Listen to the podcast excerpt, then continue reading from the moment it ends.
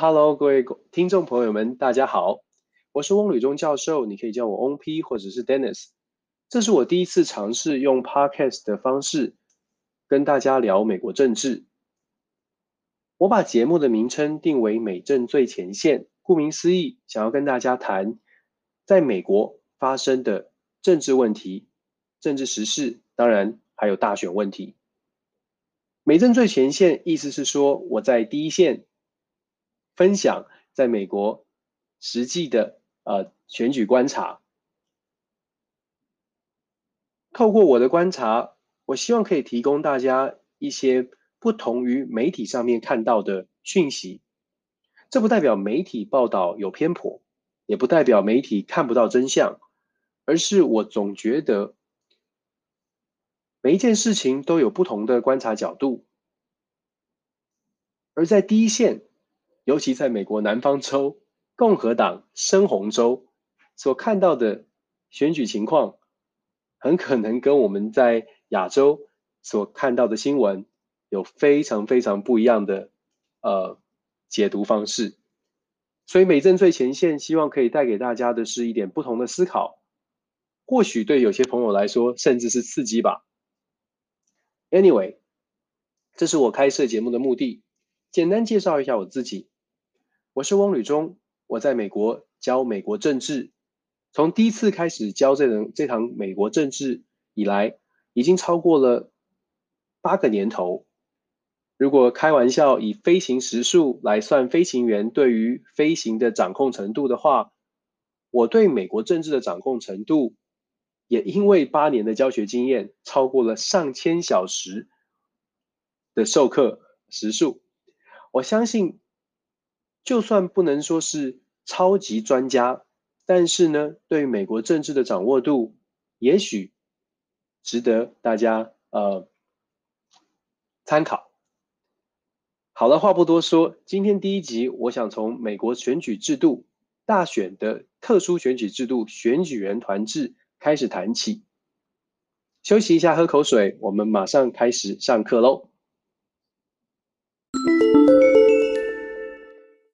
谈到选举人团制度，我相信很多朋友关心美国大选的朋友，透过媒体、透过报纸，大概有一点点了解。在美国选举的时候，选总统的时候，不是每一个人投了票就算了，不是靠着选普选的呃总票数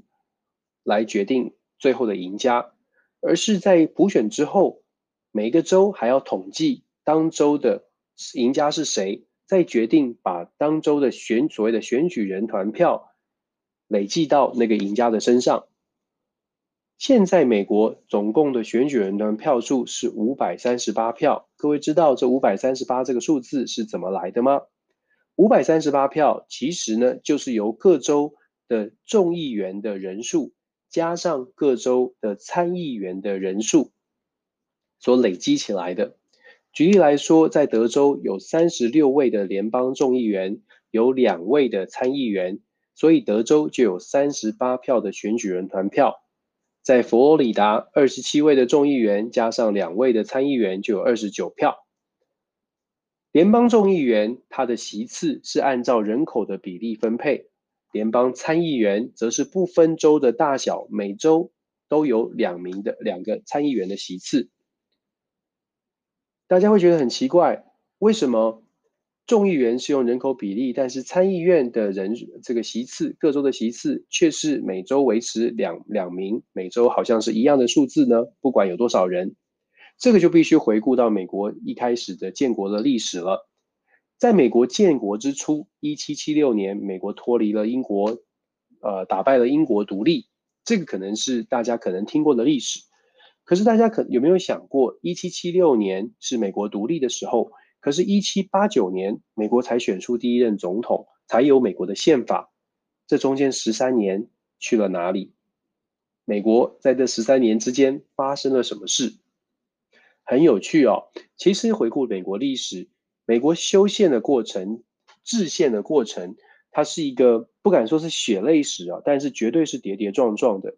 尤其大家如果现在用现在的角度，可能觉得哦，美国很强大。可是，在一七七六年的时候，当时的美国刚刚脱离英国独立，北美只有十三州，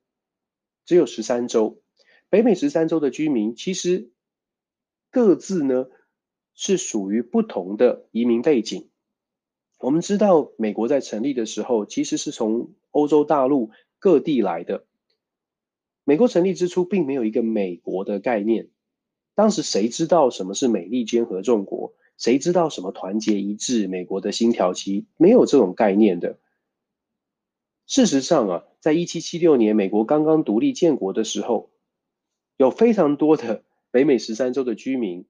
很担心未来美国可能会垮掉，或者是再被其他的欧洲列强攻击。很多居民当时听到建国之后，马上跑到加拿大，马上搬到加拿大。他们觉得啊，加拿大有英国的保护，比较安全。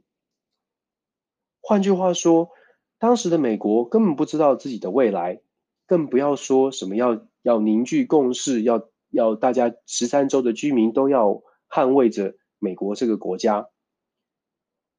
北美十三州，我刚刚说过，它来自不同地方，有人欧洲，呃，有人是德国，有人是意大利，有人是法国，有人是可能是瑞士，可能英国，不只是大家的文化不同。很多时候连语言都不通，所以当你要把这十三州的居民聚在一起，跟大家说我们要成立一个中央政府，而且你要效忠这个中央政府，我们还要选出一个领导人的时候，其实大家是很担心的。想想看，一七七六年好不容易才推翻一个大无畏的英国王皇皇啊王王朝啊，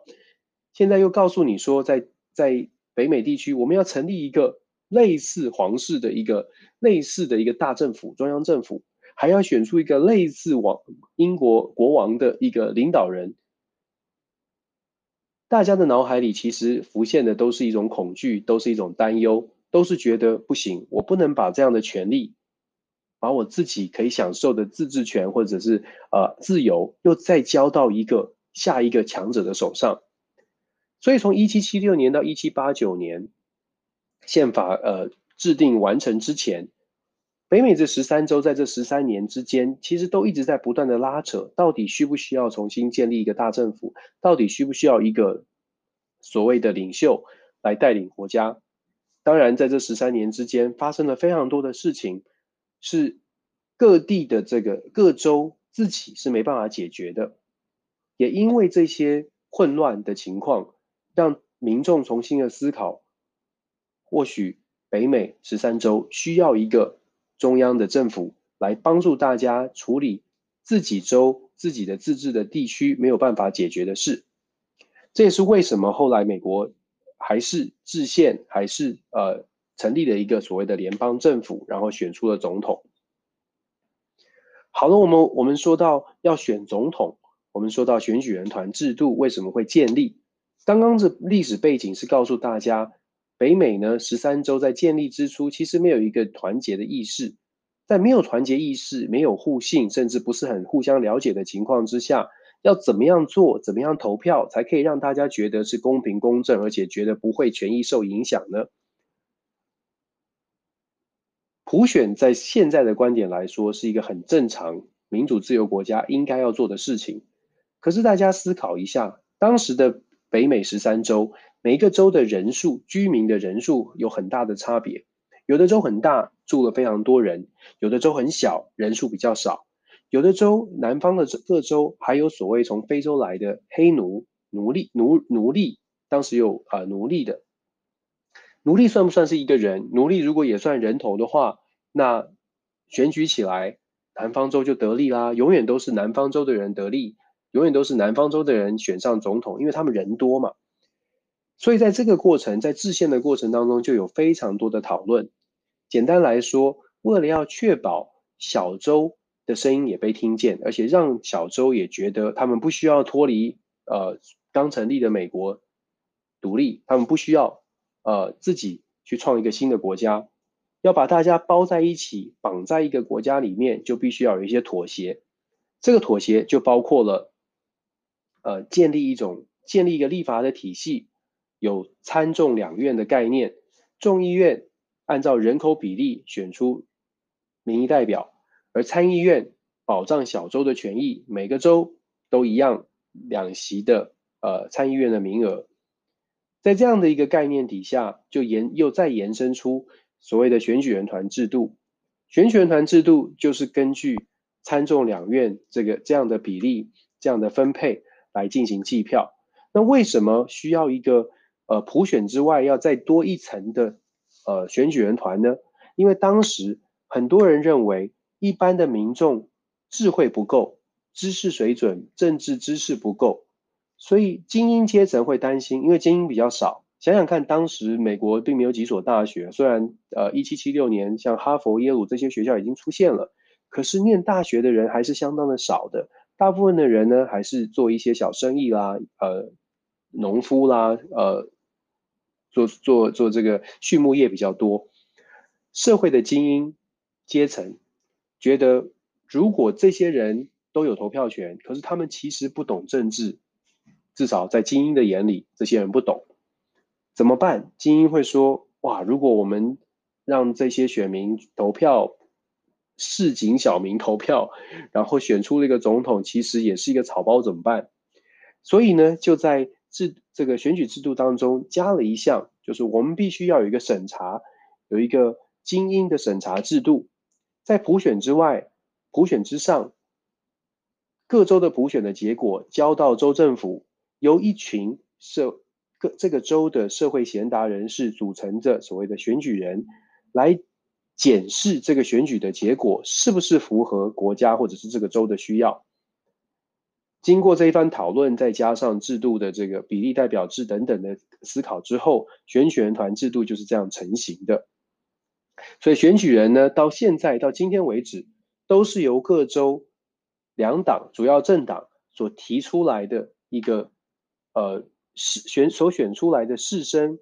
建立一个名单，成为一个呃当州的选举人团的这个名单，然后由他们来做最后呃普选之后结果的一个再次的确认，投下他们的选举人团票。这是选举人团的历史，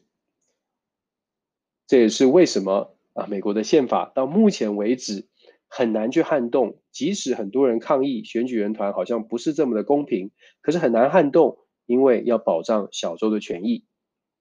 下一段我们来讲现在的选举人团到底是怎么样的运作，以及呃跟现在的现目前这一次的选举有什么样的关系。休息一下再回来。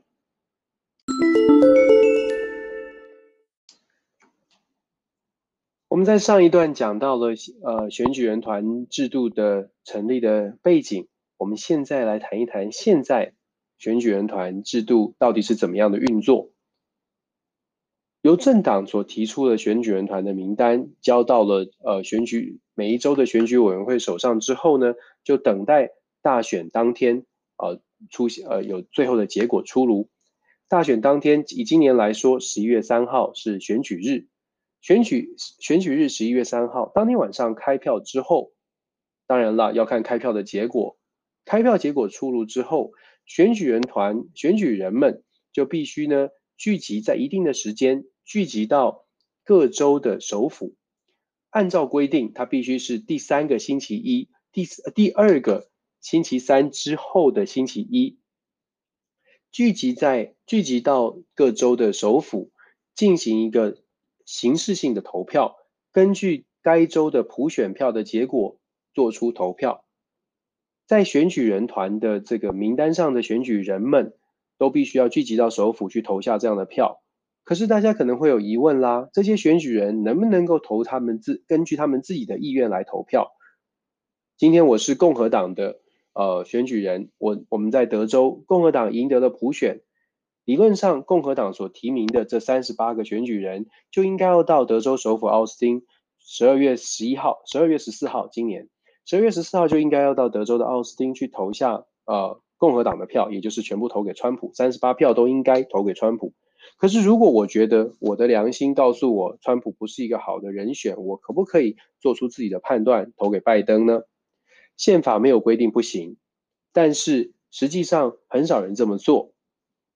一个原因是因为这三十八位都是由政党本来挑选出来的时候就是很死忠的政党支持者。所以原则上，他们不会做出呃违背政党决定的呃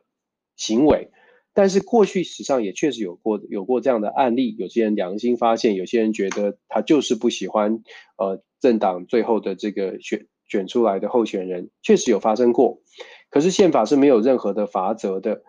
但是因为美国联邦制度，所以各州可能有自己的规定。在美国目前来说，针对这种选举人不按牌理出牌、选举人违背了普选结果的投票的行为，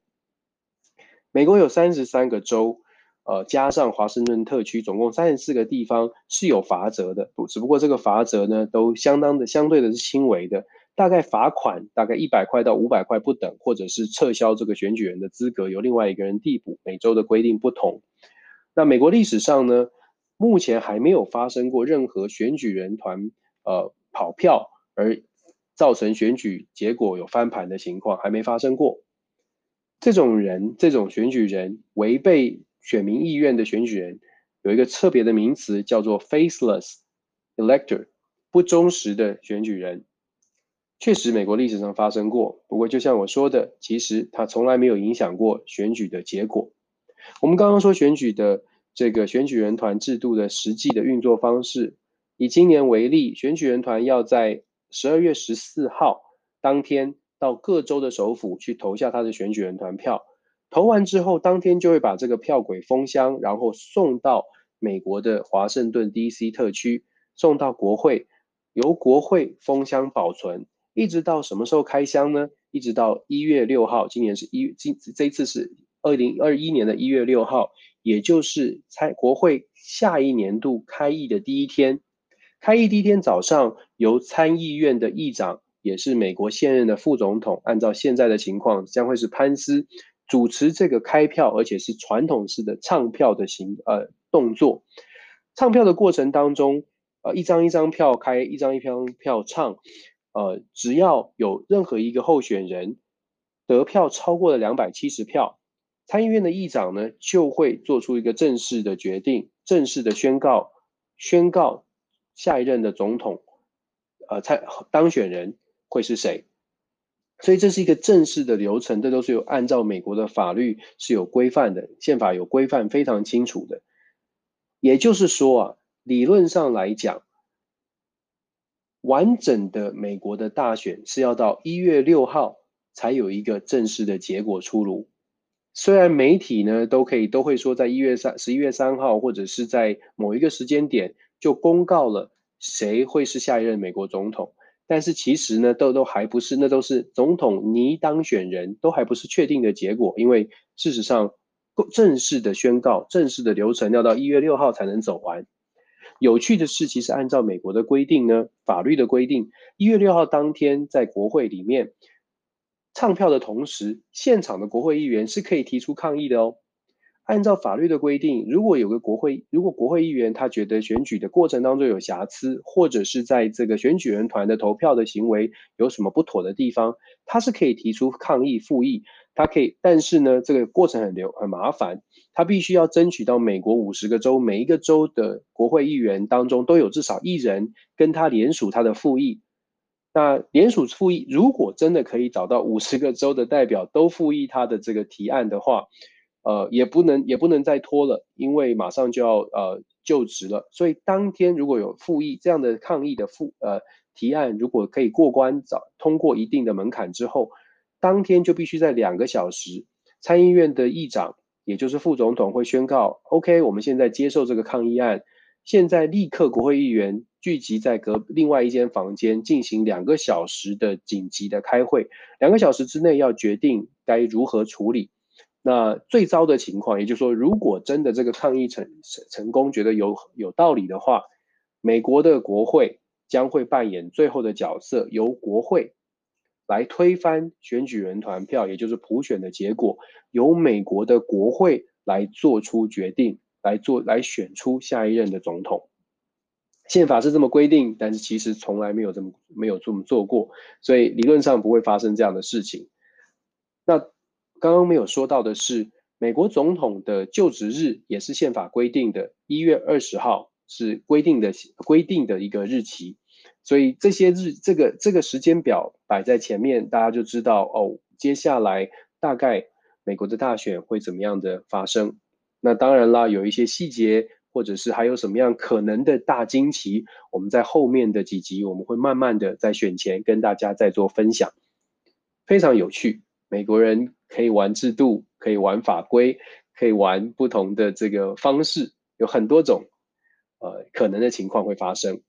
不过无论如何，美国选举人团大概是这么运作。现在为什么大家都在媒体上面看到说有所谓的摇摆州呢？因为在美国的政治版图来说，有一些州是属于红州共和党的州，大概这个州呢是不管呃按照过去历史从来没有改变过。那有一些州是属于所谓呃蓝州，也是按照历史从来没有发生过任何的变动过的。这些州就是红蓝之红蓝州，大概是不会变的。不会变的意思是说，不论如何，我们基本上不用特别去考虑，它就是属于该那个政党的票。比较有趣的是所谓的摇摆州，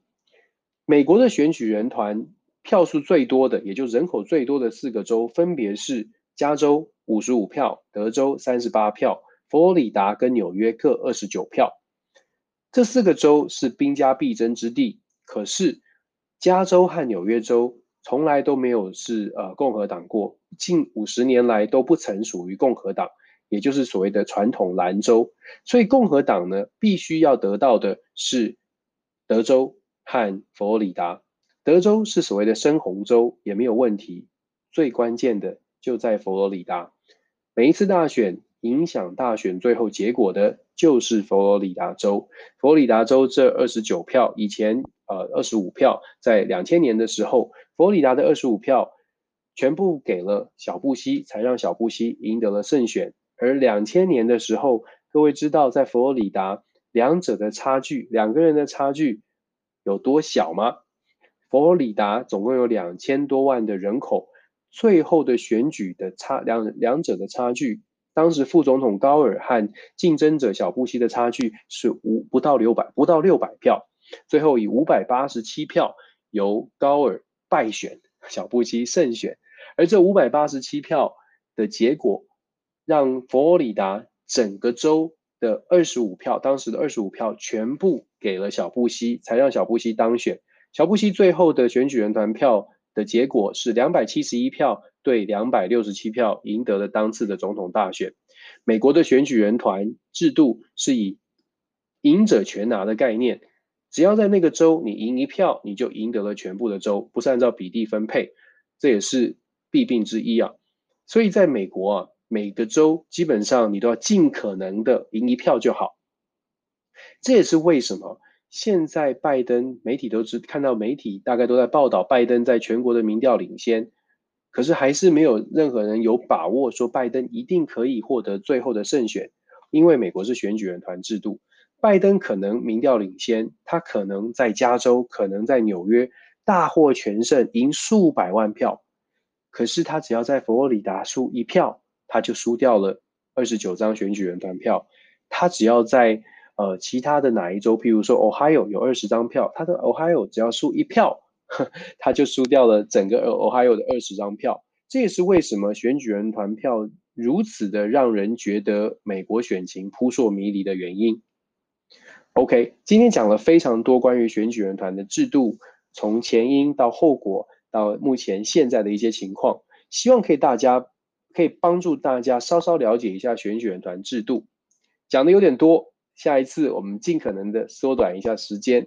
尽可能压缩时间，让大家更快速的可以分享跟学习。